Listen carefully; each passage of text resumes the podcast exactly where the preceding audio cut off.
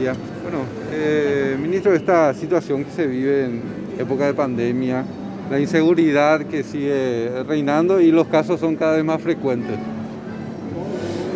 Eh, sí, eso no, eso no se puede, no se puede evitar o, negar, pero eh, la policía tiene las instrucciones, el comandante eh, ya dispuso más presencia policial, desde el Ministerio del Interior eh, también establecimos una línea operativa atendiendo de que el problema de la seguridad no es solamente de la policía, sino que es una situación integral que debe involucrar a todos.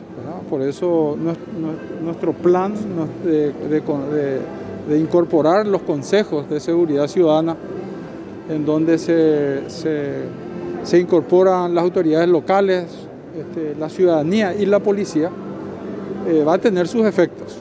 Este viernes Estamos cerrando todo el departamento de Concepción, se recorrió todo el departamento de Concepción eh, implementando este, y, este, incorporando ya ese programa y paulatinamente vamos a ir bajando a, este, los otros departamentos. Ministro, ¿hay algún tipo de cambio de estrategia? Porque inclusive ayer eh, se está reportando que vecinos tomaron justicia por manos propias y hay un menor muerto. O sea, las políticas que se están implementando no están dando resultados hasta ahora. Bueno, la, operatividad del, proceso este, lo va a hacer el comandante. Eh, yo suelo presentar siempre como un, como un ejemplo, eh, el relacionamiento operativo entre el, ministro y el comandante es lo mismo que un presidente de club y el técnico. El presidente del club no puede disponer qué jugador va a, entrar en la cancha, ni qué puesto va a tener. Esa es facultad del técnico, porque si se haya por pegado, van a oír la técnico. Ministro, hablando de políticas públicas de seguridad, usted fue ministro de la Senat y sin embargo uno de los mayores problemas que se está teniendo acá con la inseguridad es el consumo de drogas de los que cometen delitos, el microtráfico, el microtráfico algo que no ha podido hacer prácticamente nada la Senat. Bueno, no, eh, esa responsabilidad eh, es de todos, no solamente de la Senat. Eh, asumimos toda la, toda la policía y la Senat.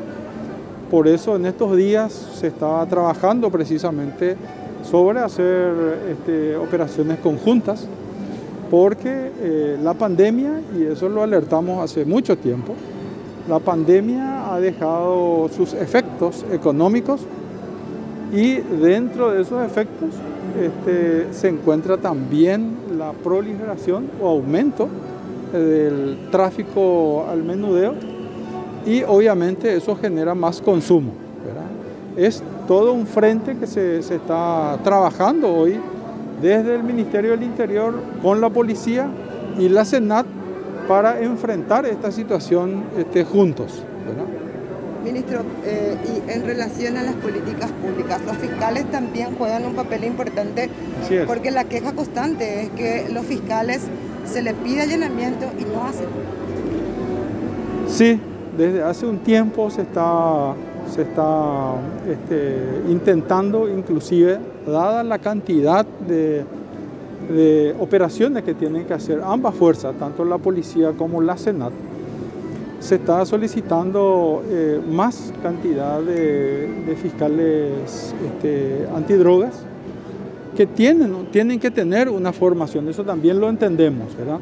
pero como alternativa se, está, se había solicitado a la fiscal general la posibilidad de que asistentes de las unidades antidrogas puedan hacer operaciones este, controladas por sus fiscales.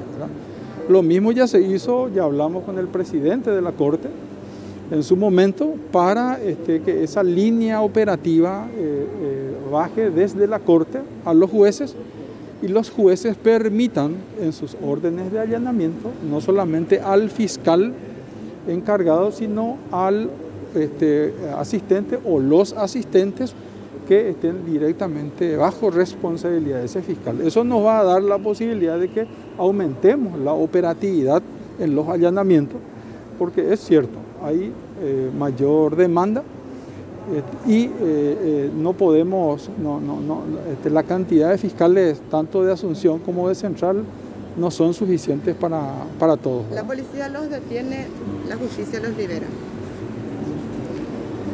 Sí, sí. Esa situación también se está notando aún más. Hoy la policía tiene en el departamento central más de 200 personas detenidas. 300, sí. 300 personas detenidas en calabozos. O sea, eso es, es absolutamente, este, o sea, no es recomendable desde el punto de vista de seguridad. Por ya tuvimos un caso en San Lorenzo. Eh, pero el hacinamiento, eh, eh, aún la, este, la cantidad de, de, personas que están ligadas al microtráfico hace de que se tome mayor cuidado desde, desde, desde la policía. Pero este, hoy los jueces están tomando una, una posición también relacionada a aquellos de que si son las porciones muy pequeñas, están dando medidas, y, pero te, tenemos que ir analizando esa, esa, situación. Por eso decía que este es un tema También, integral. En casos de homicidio y robo grabado hay gente que está siendo liberada. Eh, bueno, eso sí es eh, mucho más grave porque ya nos este, presenta una situación y estamos ante una situación de hechos punibles mucho más graves que ponen ya en riesgo eh, a la comunidad en forma más directa y ya en su integridad física. Pero, pero es un reclamo que permanentemente se está haciendo. Comandante, eh, el subcomandante había dicho que estos crímenes, estos delitos que se están cometiendo es simplemente una sensación porque a través de